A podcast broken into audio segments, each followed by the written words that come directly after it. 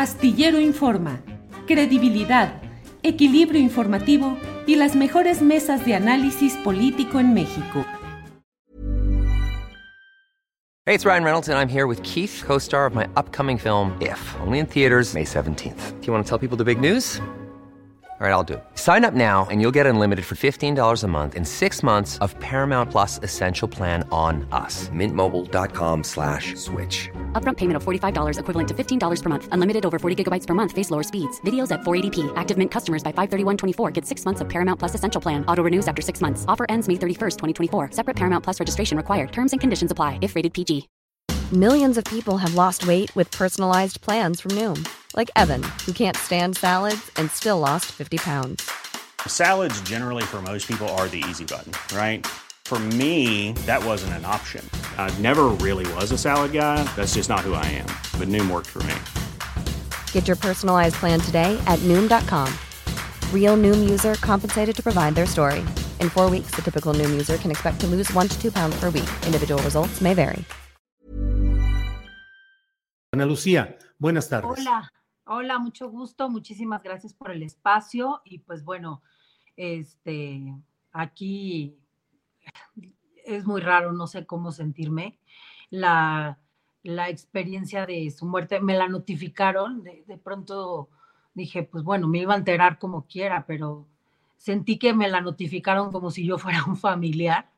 Eso es para que la gente se dé cuenta los nexos que tú no puedes cortar en tu vida con tus agresores. Es, es impresionante, impresionante. Sí, Ana Lucía. Leí los mensajes en Twitter que pusiste, bueno, en las redes sociales, en redes sociales, no era Twitter, en redes sociales, y pues eran, es el mensaje de alguien que dice, ¿cuál es la justicia? ¿La justicia divina? ¿La justicia terrena? ¿De verdad hay justicia una persona que fue denunciada oportunamente y que fue movido de colegio en colegio, de ciudad en ciudad, hasta terminar, dices, en un castillo de los legionarios en Europa, tranquilo, sin tener absolutamente ningún cargo ni responsabilidad? ¿Cuáles son tus reflexiones sobre este tema, Ana Lucía? Pues bueno, eh, a lo largo de estas, estas horas, al inicio cuando me enteré, pues fue muy confuso. Eh, hay mucha gente que tal vez piensa que yo me alegro de su muerte. No, no me alegro de su muerte. No me alegro de la muerte de nadie. Eh, sin embargo, siento que con su muerte se, se llega a justo a a confeccionar la pieza final de la impunidad que existe. Triunfó, triunfó el mal, triunfó el mal, porque la muerte no es un castigo, la muerte es un descanso. Eh, en su caso, a más de 80 años, la muerte no es un castigo. La muerte es un descanso para él, es un descanso para los legionarios de Cristo que ya no tienen ese problema ahí, latente. Este, es, una, es un triunfo para la iglesia porque la iglesia permite que todo esto suceda, como institución lo permite, lo encubre, eh, lo matiza, lo, lo, platica y lo, eh, se lo, se hace cuenta que lo tritura para que la gente crea que son casos aislados, que no pasa nada, que todo está bien, que ellos tolerancia cero, pero el Papa tolerancia cero decidió que estaba perfecto que él se quedara reposando con los legionarios de Cristo en toda la opulencia que ellos poseen hasta el último suspiro de su vida. Entonces, en mi apreciación personal, la justicia no existe y el infierno lo dejó y lo dejan esas personas aquí en la tierra. Eh, la, la, la, creencia no, no, no puede exonerarlos de la culpa, no puede ser así. ¿Qué significa? Que nos morimos todos, que todos pedimos perdón en el último instante, no importa a quién violaste, a quién asesinaste, y entonces te vas al cielo y ahí todos nos encontramos.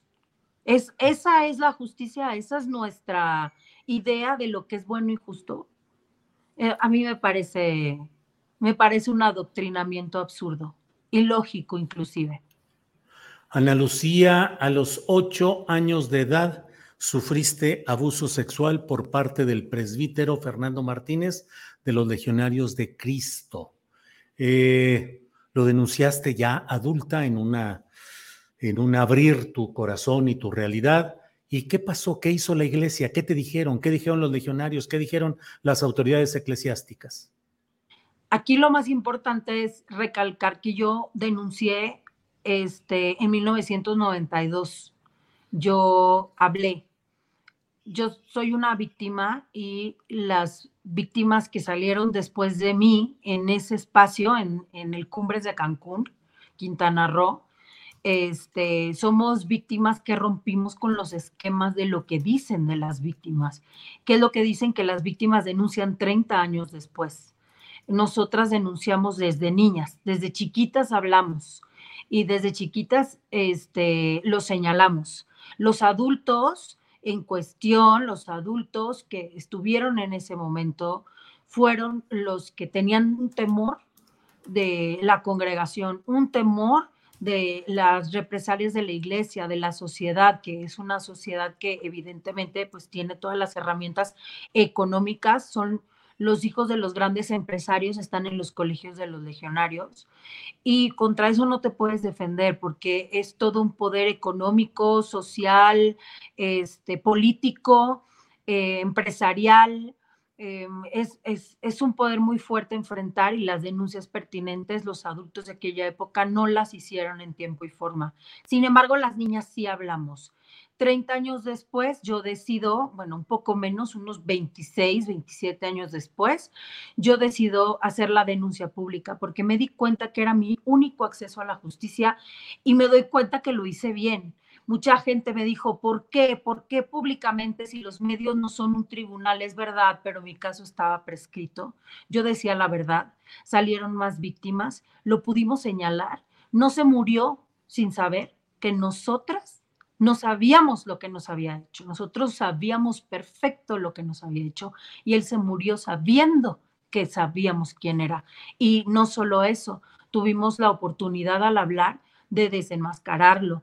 Y también tuvimos la oportunidad de exhibir el modus operandi de los legionarios y de la iglesia. La gente está muy cerrada a creer que hay un modus operandi por parte de la iglesia católica que es el mismo que aplican los legionarios, los mismos que aplicaron con Maciel.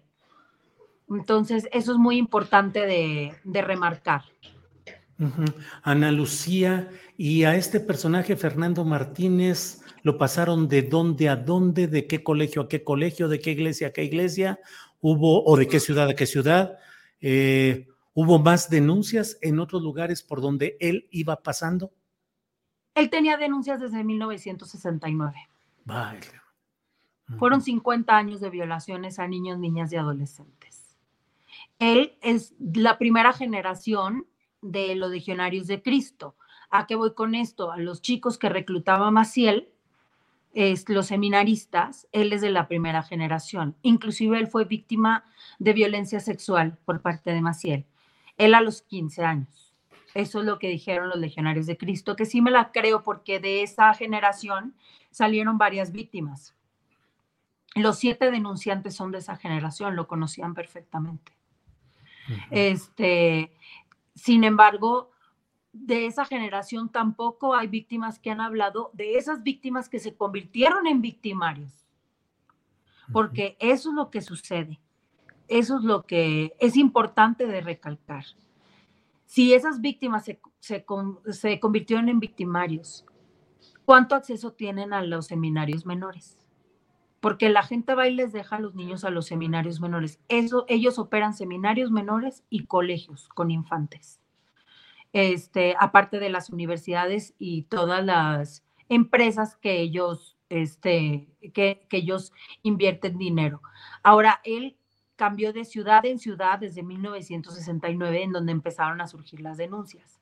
Donde yo tengo el rastro preciso es que estuvo en el Cumbres de Ciudad de México, este, y ahí también hubo denuncias de agresión a menor.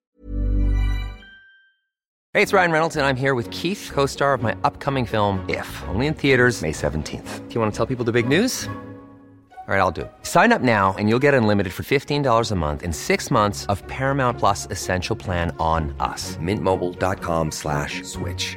Upfront payment of $45 equivalent to $15 per month. Unlimited over 40 gigabytes per month. Face lower speeds. Videos at 480p. Active Mint customers by 531.24 get six months of Paramount Plus Essential Plan. Auto renews after six months. Offer ends May 31st, 2024. Separate Paramount Plus registration required. Terms and conditions apply if rated PG. I'm Sandra, and I'm just the professional your small business was looking for. But you didn't hire me because you didn't use LinkedIn jobs. LinkedIn has professionals you can't find anywhere else, including those who aren't actively looking for a new job but might be open to the perfect role, like me. In a given month, over 70% of LinkedIn users don't visit other leading job sites. So if you're not looking on LinkedIn, you'll miss out on great candidates like Sandra. Start hiring professionals like a professional. Post your free job on linkedin.com/achieve slash achieve today. y salieron bastantes chicos. Él estuvo en un apartado de jóvenes, los legionarios de Cristo, en su investigación, porque ellos se autoinvestigaron. Este, no, no hubo ningún, em, no, no hubo ninguna institución, no hubo ninguna organización externa, nadie que haya puesto el gobierno, o sea, el gobierno no interfirió, a ellos, no les importa. A ellos no les importan los niños que violan las iglesias. Este, y esta gente se autoinvestigó y entonces dijo que en el Cumbres eh, le ponen así como el Cumbres de México que tuvo cualquier cosa, pero ahí salieron en ese tiempo muchas denuncias y, el, y Fernando Martínez estaba señalado como abusador sexual de menores dentro del Cumbres de Cancún. ¿Y sabes qué pasó después de eso? Lo premiaron con ser el director de la escuela en donde yo me lo topé en Cancún, Quintana Roo, de México a Cancún. Entonces, no fue una coincidencia ni una mala suerte toparme con un abusador sexual. Fue tan premeditado eh, porque todo esto lo cuidaron los legionarios hasta que me lo topé yo. Eh, de ahí se fue a Salamanca, España, otro seminario que ya está cerrado. De ahí tengo entendido que se fue a Roma. Y, y ahí pasó sus últimos años, cuidado, mimado, en, en la opulencia en la que viven los legionarios. Los legionarios, todos sabemos que tienen muchísimo dinero, muchísimo dinero y muchísimas influencias. Yo lo he visto llevarse con senadores, con diputados, con gente importante dentro del gobierno. A mí me llama la atención porque dicen que el gobierno no tiene ninguna, este, que el Estado es laico, que, este, que los servidores públicos deben de actuar con laicidad a la hora de, de este, pues de practicar las leyes, pero no lo hacen. Eh, la mayoría de de los, las críticas y las opiniones a los derechos humanos provienen de ideas religiosas. Entonces, es mentira, es mentira que hay una separación Estado-Iglesia. la Iglesia lo sabe. Eh, yo estuve también en la SEM, eh, ahí. Conferencia también, Episcopal Mexicana. Así es. Ahí también quisieron que yo interpusiera una demanda, digamos, o una denuncia clerical. Yo no accedí ¿Por qué? Porque para mí la ley de la iglesia no existe, es, es, la ley de Disneylandia, la ley de Harry Potter. Ellos se la inventaron. Para ellos decirse cosas y ellos son juez y parte. Y ellos se dicen de cosas y se castigan. Y el castigo máximo es que te quiten la sotana. Y eso no es un castigo. A un violador de niños, que le, o sea, si es comunicador, no le van a quitar el micrófono. Lo tienen que meter a la cárcel, evidentemente. Entonces, como eso no iba a pasar, yo decidí no denunciar, pero ahí mismo en la se me dijeron que ellos no tenían la capacidad de recibir víctimas, que ellos la verdad no tenían la capacidad de contener víctimas y de eh, darles los mejores consejos, este, y que no tenían un mecanismo de, de, acoger a las víctimas para ver cómo podían encontrar un espacio de justicia. Entonces, también me dijeron, entre otras cosas, que cuando había casos de algún eh, sacerdote que cometía delitos de esta índole y que llegaba a ser denunciado en las fiscalías, inmediatamente hablaban a, a, la conferencia, a la, perdón, a, este, a la SEM, hablaban inmediatamente para avisarles que tenían uno de los suyos y que qué procede. O sea, a ellos les hablan y les dicen, aquí tenemos a los suyos, ¿qué hacemos? Me lo dijeron ahí. Me lo dijeron ahí, que todo eso lo hacía Norberto Rivera. Y esas prácticas no han cesado, siguen hasta hoy. Entonces, la justicia de la iglesia no existe. Es un sistema que te capta para que tú no denuncies públicamente y para que tú no denuncies ante una fiscalía. Entonces ellos te van llevando, el tiempo y el tiempo te van llevando en esta denuncia eclesial en donde la justicia no existe, porque ellos no, no son este aparato estatal como para te encierro en la cárcel, no hay reparación ahí, no hay reparación ahí. Ana Lucía, cierras uno de los textos que leí de lo que publicaste en redes sociales diciendo algo así como que seguramente este presbítero Fernando Martínez de los Legionarios de Cristo, quien habría fallecido, dices, en un castillo de los Legionarios de Cristo en Europa, eh, estará en el infierno y dices después del infierno que él dejó en la tierra. Así es. Yo no creo que él esté en el infierno.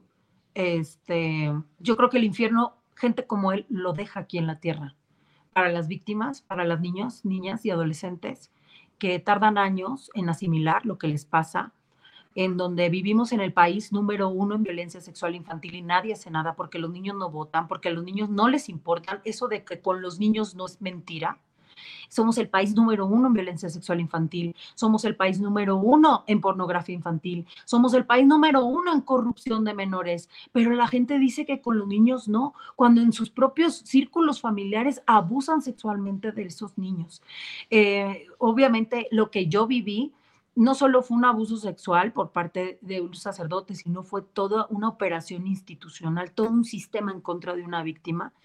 Em, normalmente cuando tú te enfocas y te enfrentas al sistema, empiezas a entender cómo son violentadas de manera diferente los, tus derechos humanos, eh, tu derecho a una vida libre de violencia, Em, y también quiero decirte que yo interpuse una carta eh, en 2019 ante la Comisión Nacional de los Derechos Humanos, misma carta que ellos sabiendo que el delito en aquel entonces estaba prescrito, entonces mi delito no, no lo puedo denunciar. Y, y como está em, prescrito, eh, ellos me mandaron a interponer una denuncia pertinente ante la Fiscalía de Cancún. Ellos sabiendo que el delito está prescrito. La Comisión Nacional de los Derechos Humanos no solo nos hizo cargo de mi caso, sino que lo desechó de una manera absurda, indolente, eh, en donde me di cuenta que no hay un camino para las víctimas de violencia sexual por parte de la iglesia y que aparte no tuvieron los tamaños para enfrentarse a la institución Iglesia Católica, para enfrentarse a los gobiernos que le brindan proteccionismo a esta institución y darles un, este, un criterio acerca de cómo ellos eh, están manejando la iglesia, qué es lo que está mal y que evidentemente las víctimas tenemos derecho a la reparación. Reparación que al Estado no le importa, que no le importa a la iglesia, por supuesto, ni a la Comisión Nacional de los Derechos Humanos. A nadie le importan los niños violados. Esa es la realidad. Están hasta el último de la lista de este país. Si no estamos muertos o si no nos morimos, a nadie le interesan. Nos le interesamos cuando nos morimos. Ahí es donde la gente enardece. Y enardece tres días. Esa es la realidad. Entonces, pues sí vivimos en un país extremadamente violento. Es una tristeza y una desgracia ser un infante en este país. Es una causal de muerte ser un infante y es una causal de violencia ser mujer. Ana Lucía Salazar, te agradezco mucho eh, el que hayas tomado esta llamada, el que podamos platicar, el que hayas dicho todo lo que nos has eh, planteado y a reserva de lo que desees agregar, yo te agradezco profundamente el que hayas estado con nosotros. Al contrario, te agradezco mucho el espacio y pues bueno, quiero que la gente se quede con un último mensaje, si me lo permites. Claro. Eh, en mi camino como víctima he aprendido muchísimo porque he enfrentado eh, no solo haber sido una víctima, sino la constante revictimización por haber decidido hablar públicamente sobre lo que me pasó cuando yo tenía ocho años y evidentemente no tenía manejo de mi entorno. A las víctimas nos achacan toda la responsabilidad. Nosotros tenemos la responsabilidad de vivirlo, de sobrevivirlo, de sobrellevarlo y de no quejarnos, porque si nos quejamos somos incómodas, porque si hablamos es que no lo superamos, porque si la iglesia dice que las víctimas buenas perdonan y las víctimas malas están llenas de odio y de rencor contra la institución, somos malvadas, están las víctimas buenas y las víctimas malas. ¿Quién decide eso? ¿Quién les enseñó que eso existe? No hay supremacía de la víctima, no existen víctimas mejores que otras porque unas lo superan y otras no, no existen víctimas más valientes que otras porque unas se atreven a hablar y otras no. Son víctimas por igual y son víctimas porque no hay un sistema que les haga justicia. Porque si fuéramos, eh, si tuviéramos acceso a la justicia, seríamos sobrevivientes y estaríamos contando nuestro testimonio para la garantía de la no repetición. Sin embargo, somos víctimas constantes. Dormimos y y nos levantamos todos los días con nuestros derechos humanos violentados, con la revictimización constante, con, la, con el cuestionamiento por parte de la gente, con las opiniones y con los consejos que da la gente. Escuchen a sus hijos, enseñen a sus hijos a decir con los niños, no, a mí no me toques, dándole toda la responsabilidad de detener a los agresores a los niños, cuando los niños no tienen la capacidad de tener un agresor.